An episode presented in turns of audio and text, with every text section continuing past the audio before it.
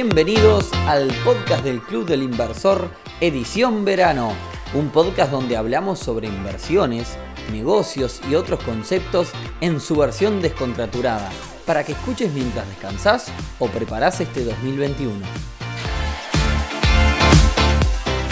Bienvenidos a un nuevo episodio de este podcast del Club del Inversor, edición veraniega. Hoy viernes 15 de enero ya estamos en episodio número 34 en el que vamos a hablar de un tema muy pedido por todos ustedes que es la plataforma de inversiones eToro. Pero antes y como siempre algunos avisos y agradecimientos. La verdad si bien estamos a 15 de enero del día de hoy, parece que, la gente no se haya tomado licencia o, o nos siga digamos escuchando. Estamos con muchísima, muchísima interacción, muchísimos mensajes que nos están llegando a través de las redes. Eh, nos encanta, la verdad este año el Club Inversor ha comenzado con toda, muchísima gente nueva en la comunidad, eso habla de que muchos quizás se lo tomaron, esto lo, charlábamos con Rodri el otro día, se lo tomaron como algo, como proyecto para este año, para poder iniciarse en este mundo de las inversiones, no sé, es algo que, que quizás pensamos nosotros que puede ser así debido al, a la gran cantidad de gente que se ha sumado a la comunidad. Así que gracias a todos y si aún no nos encontraste o todavía no entendés bien qué es esto, clubelinversor.uy, una comunidad para hacer negocios, para aprender sobre inversiones y sobre todo para compartir ah, experiencias y aprender de otros. Justamente esta semana que pasó estuvimos con Ignacio Pintos, él es un socio de Club Inversor, eh, diseñador gráfico experto en lo que tiene que ver con teletrabajo. Nos dio un taller de teletrabajo que la verdad me, encantó, estuvo muy bueno y bueno, también es una forma que le encontramos eh, a la comunidad para, para, sacarle jugo a todo esto, ¿no? De darnos valor y conocimiento entre nosotros. Así que mi agradecimiento públicamente a, a Ignacio. Y bueno, sin más, vamos derecho al tema del día de hoy. Como vengo diciendo, estos son podcasts y episodios descontraturados, así que van a ser introducciones a todos estos temas. No me quiero ir demasiado técnico en el tema, quiero que sea bien fácil para que todos podamos comprender. Como decíamos, hoy vamos a hablar de eToro y vamos a comenzar como siempre diciendo qué es eToro por si no tenés ni idea de qué estamos hablando.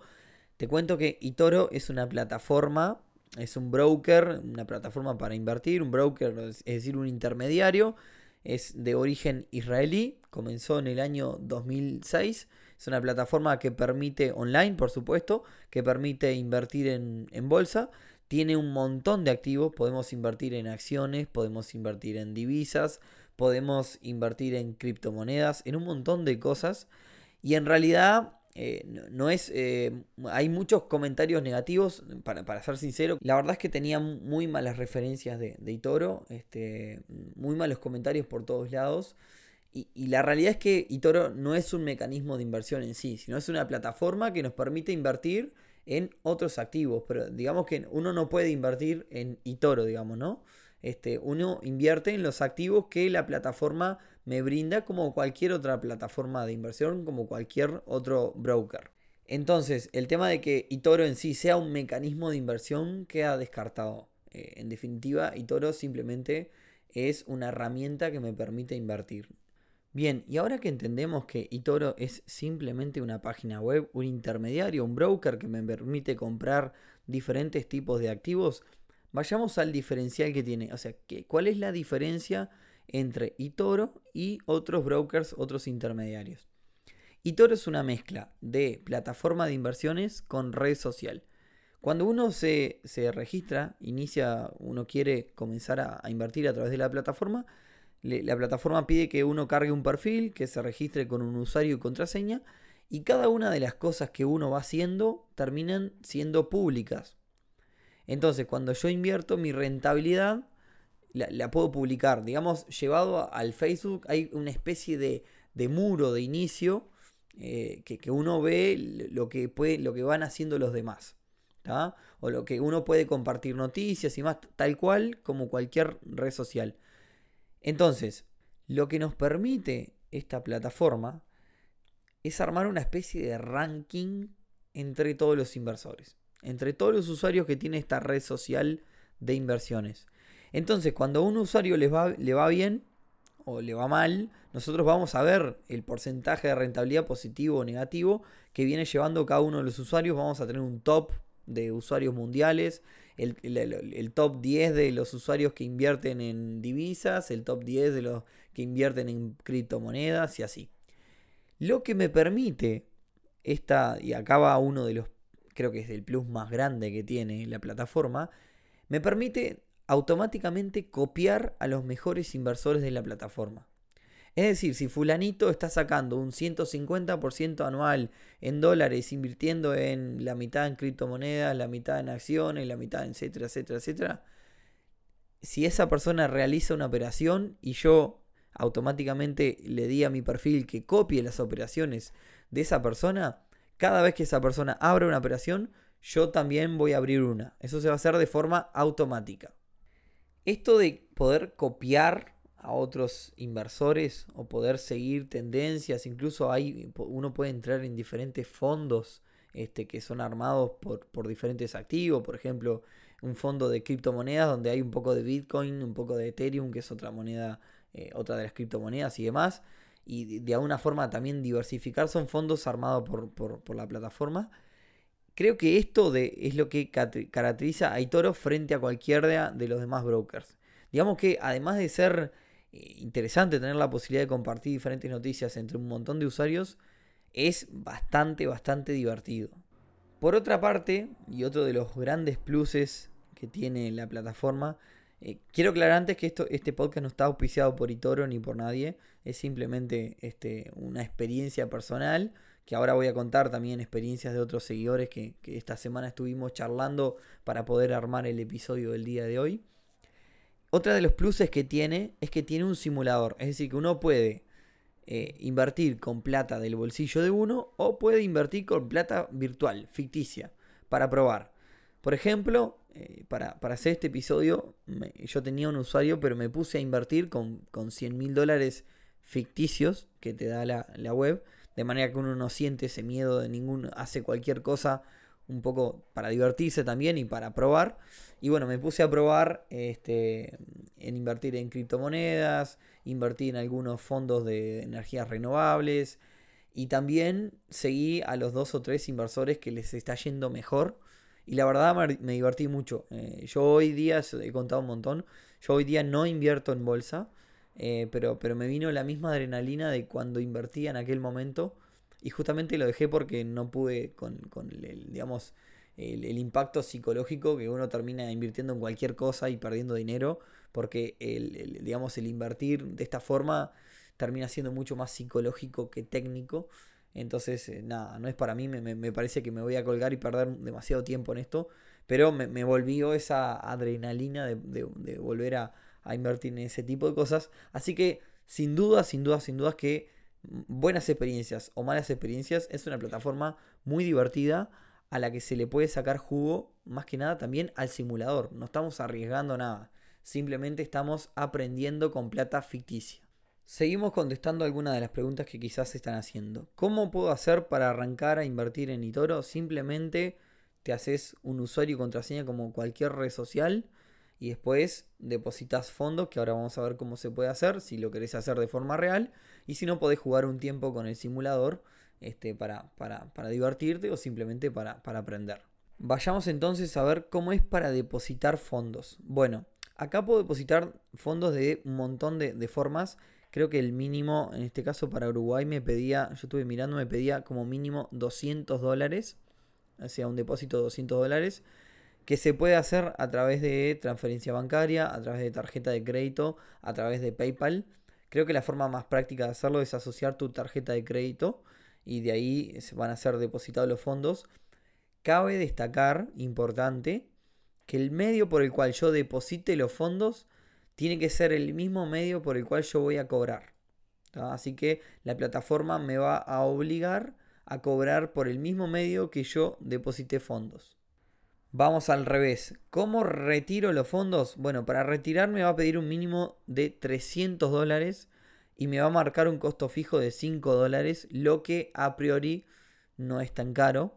Recuerden también que si ustedes retiran o depositan por transferencia bancaria, estamos hablando de una transferencia bancaria internacional, por lo que ahí va a tener, van a tener otro costo adicional.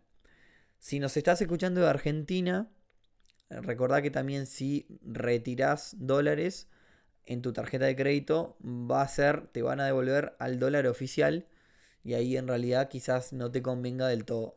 Respecto a este tema del retiro de dinero, mucha gente me consultó qué iba a pasar cuando uno retira el dinero, la ganancia, digamos, y esto es igual que, a nivel impositivo estoy hablando, y esto es igual que, invertir en, digamos, en cualquier otro broker. Eh, en principio uno debería pagar los impuestos correspondientes por cada una de las inversiones como que fuese cualquier otro tipo de inversión.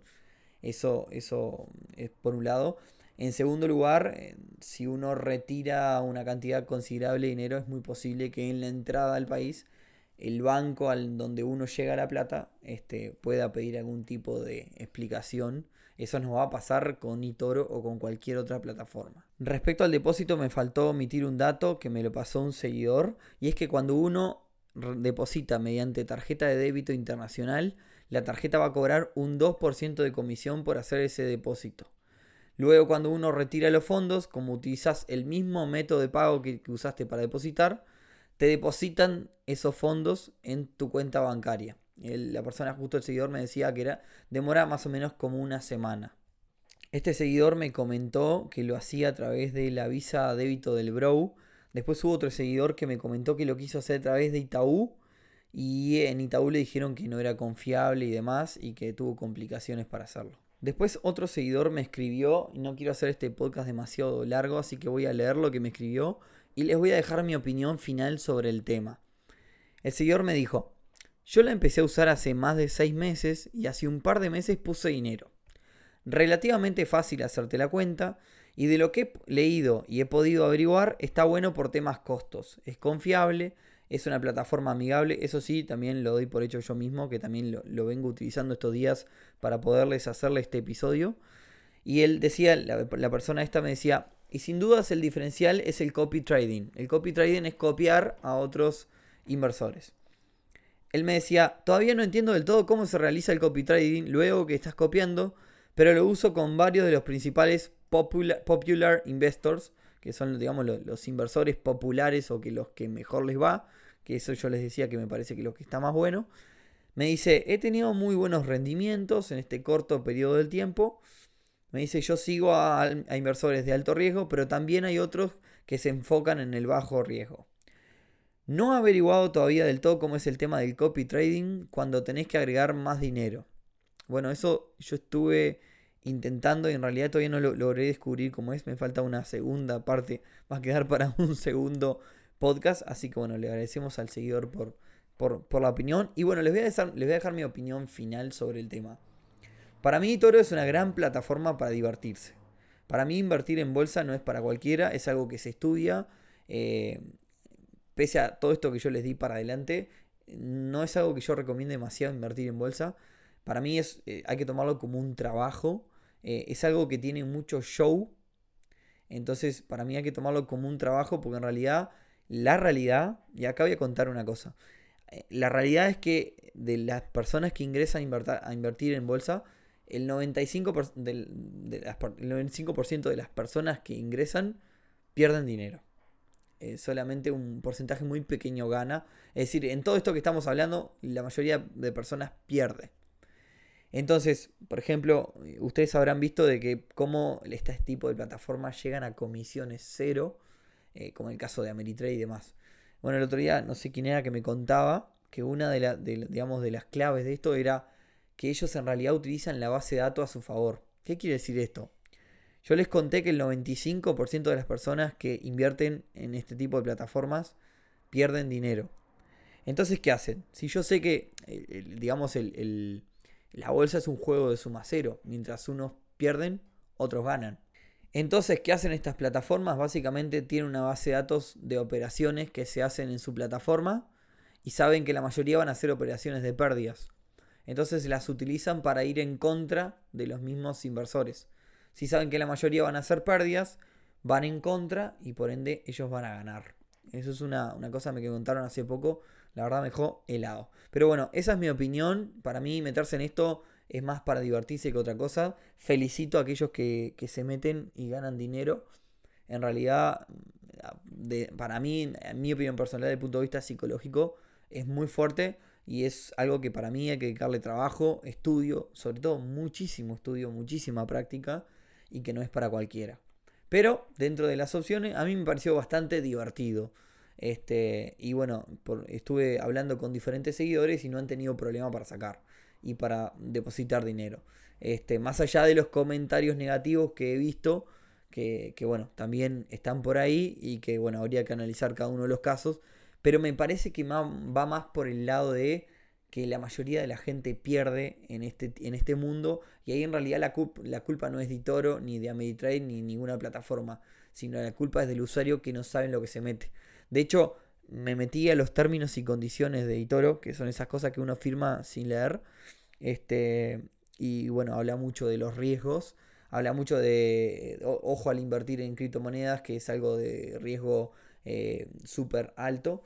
Y bueno, nada, intenta de alguna forma advertirles a cada uno de los, de los inversores que se están metiendo. Así que nada, este es mi resumen por el día de hoy. Eh, después quizás en el año entramos más en detalle en alguna de estas cosas si les parece interesante. Y bueno, como siempre, si les pareció interesante, este, compartan este podcast con compañeros, con amigos, con familia, que, nos viene bien que, que, se siga difundiendo este tipo de cosas. Cuantos más seamos en la comunidad y como seguidores y pudiendo intercambiar opiniones o pudiendo, como hicimos ahora, intercambiar diferentes este, experiencias para, para dejarles valor a todos ustedes nos es eh, súper útil. Así que bueno, compartinos en Spotify, las 5 estrellitas en iTunes. Estuve leyendo las, las revisiones y me parecen muy buenas. Así que muchas gracias a todos. Y nada, no hablo más. Me despido hasta el viernes que viene. Y buen fin de semana para todos. Chau, chau.